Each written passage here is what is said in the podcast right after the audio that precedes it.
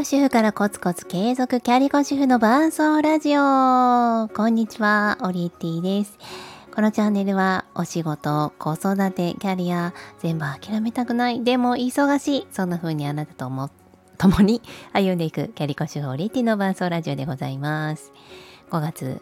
えー、まとめて撮っております。29日のお昼12時17分、違う、37分でございます。はい、今日のお昼ご飯はアイスクリームでございました。この生活ね、やめないといけないんですけど、どうしても日曜日、土日、子供と過ごしてお仕事合間にやってというもうぜいぜいの生活が終わった。月曜日はどうしても甘いものを爆食べしてしまうオリエティでございます。さて今日は専業主婦の悩みシリーズ第3弾ということで社会との孤立についてお話ししたいと思います。私正直この社会とのつながりが途絶えてしまうとか社会と孤立してしまうのが不安って思ったことないんですよね。これ本当に思ったことないんです。えー、誰かがそうやっぱりこう家で子供と一緒に閉じこもってるとなんか社会と離れちゃって嫌だよねみたいなことを聞いてで講座とかに出てもやっぱりこう主婦は社会とこう離れてるのが不安ですよねみたいなことすごい言われてえそうなの？って思ったのがね正直なとこなんですよ。なぜならなぜなら私え社会と離れてても全然大丈夫な人だからです。これ全然こう誰かのためにならないかもしれないんですけどあの、まあ、子育て中に確かに子供とね家2人過ごしてて子供だけの時間を過ごしているで、まあ、世の中のことっていうのはテレビをつけない限りわからないそんな時ありましたであのなんだっけなトランプ大統領がバイデンさんになんか変わった瞬間なんかトランプさんにむしろ変わった時とかなんかねその辺全然ニュースを見てなくてあの夫になんか今大統領誰だっけみたいな話をしたら「えお前本当に世の中のこと分かってないんだな」って言われたことがあったんですけどでもいらないんですもんその時に。だってね1歳とか2歳児にトランプ大統領の話一緒にしないですしあの、まあ、アメリカの経済とかね経済政策のことをその時自分が頭に入れているよりもいかにこのこの子が離乳食を美味しく食べるかとか、えー、どの絵本がいいかの方が私にとっては必要な情報だったのであの子育て中に世の中のことは私は正直いらなかったんですよね。なので、えー、入れてませんでしたその情報を。社会と孤立しているを感じることがないなかったのは社会の情報を私は必要ないと思って入れていなかったっていうのが一番の理由です。えー、テレビももうほぼ見てませんでしたね。お気に入りのドラマを週に1回録画してたかなっていうぐらいです。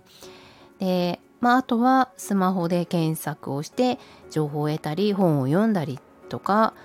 音楽をかけるにしても童謡をかけていましたしなんかまあ、それが子供と一緒に過ごす時間自分の中でのもうマックス子育てだったんですね。受験勉強みたいなもんですよね。受験中にこう好きな漫画とか好きなファッションとかあの芸能人が誰何とかがみたいな情報いらないじゃないですか。私はこの子育て期で、まあ、特に3歳まで三つ子の魂100までか、まあ、知らないですけどでも3歳までなら私コミットできるなって思ったんですよね。だから社会の必要な情報っていうのはほとんど入れていなかったです。だから結果社会との孤立っていうのは全く感じませんでした。SNS も Twitter もしてませんでしたし Instagram もしていなかったのでやっていたのは Facebook Facebook も、えー、最初1年間はもう見ないって決めたんですよね。それは妊娠が自分ができなかった時にやっぱり妊娠報告とか結婚報告がすごい嫌で。あこれが本当に嫌なもんなんだなと思って。でわざわざ自分が不快になるための情報を取りに行くってか流れてくるのを受ける必要もないなと思ってアカウントも一回消そうかなって思ったぐらいです、えー、アカウントは消さなかったんですけどログアウトはしました。だから自分がパスワードを入れない限りは自分の Facebook ページに届かないようにしましたね。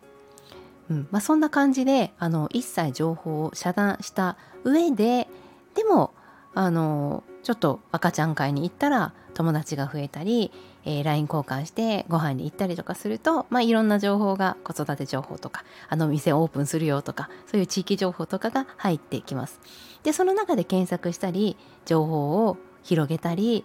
えー、その情報を誰かに教えたりしてくるとしてるとまた新しい情報が入ってくるっていうもうそれだけで私の、えー、経済圏十分だったんですよ。うん、子育て経済圏も本当に半径100メートル100メートル言い過ぎか半径250メートルぐらいで本当に十分でしたね。で、えー、自分が何かそれこそ外の活動とかあの親子サークルをもうちょっと大きくしていこうとかっていう時に情報を集め出した時に世の中のことを取り入れていくようにいたしましたね。であのそう社会との孤立というよりはこれちょっと話ずれてしまうかもしれないんですけど私はですよ私は外の情報を取り入れた後の方がめちゃくちゃイライラしたんですもう外の情報を取り入れ出して今まで正直自分が専業主婦であることとかあの専業主婦がブランクだなんて一切考えたこともなかったんですけどなんかそういう言葉をかけられたりとかいつ働かあのいつ働くのって言われたりとかあの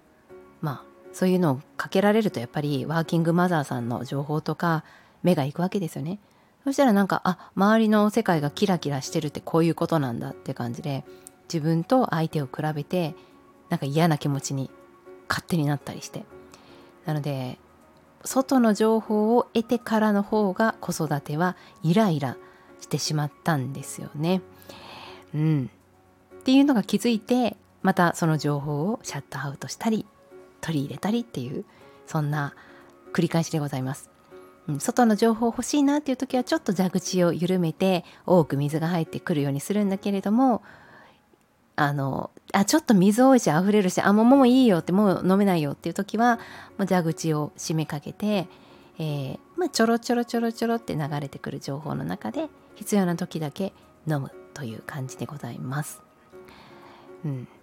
何のアドバイスになってるのかなってないのか分かんないんですけど社会との孤立は私は子育てに、えー、コミットしていたら当然だと思っていますただあのそれで自分とその子供だけに目がいっているあの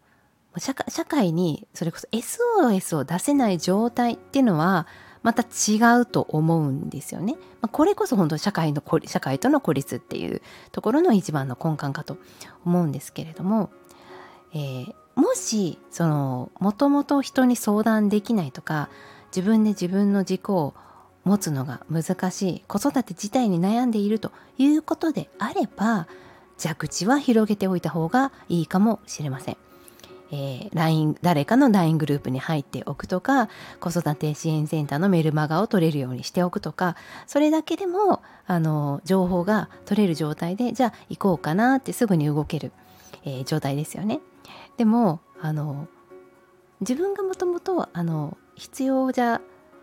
何、て言うのかな必要な情報かどうかも、うん、必要な情報か何かもちょっと分かんないしもうかん何も分かんないから、とにかく情報も何も取らずに、えー、2人でただ過ごしてるっていうのはそれはきつい。それはきついので、えー、そうなったら、まあ、もちろん私も相談に乗りますし、えー、地域のね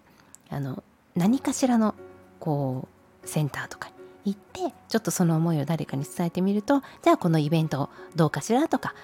進めてくれるだなだなたかがいるんじゃないかなというふうに思います。月齢あ1歳にもうすぐなるのね、うん、この子も1歳よってつなげてくれるかもしれません。はい、そんな感じで今日は社会との孤立が不安ってまあ専業主婦って言ってますけどあくまでこう子育て専業主婦のちょっと話を中心にさせていただきました情報は自分で量を調節できる。いらないと思った時はもう全くなくても大丈夫。ででも不安だって思う時は蛇口をちょっと緩めてちょろちょろと流して必要な分だけ取ってみてください。それではまた。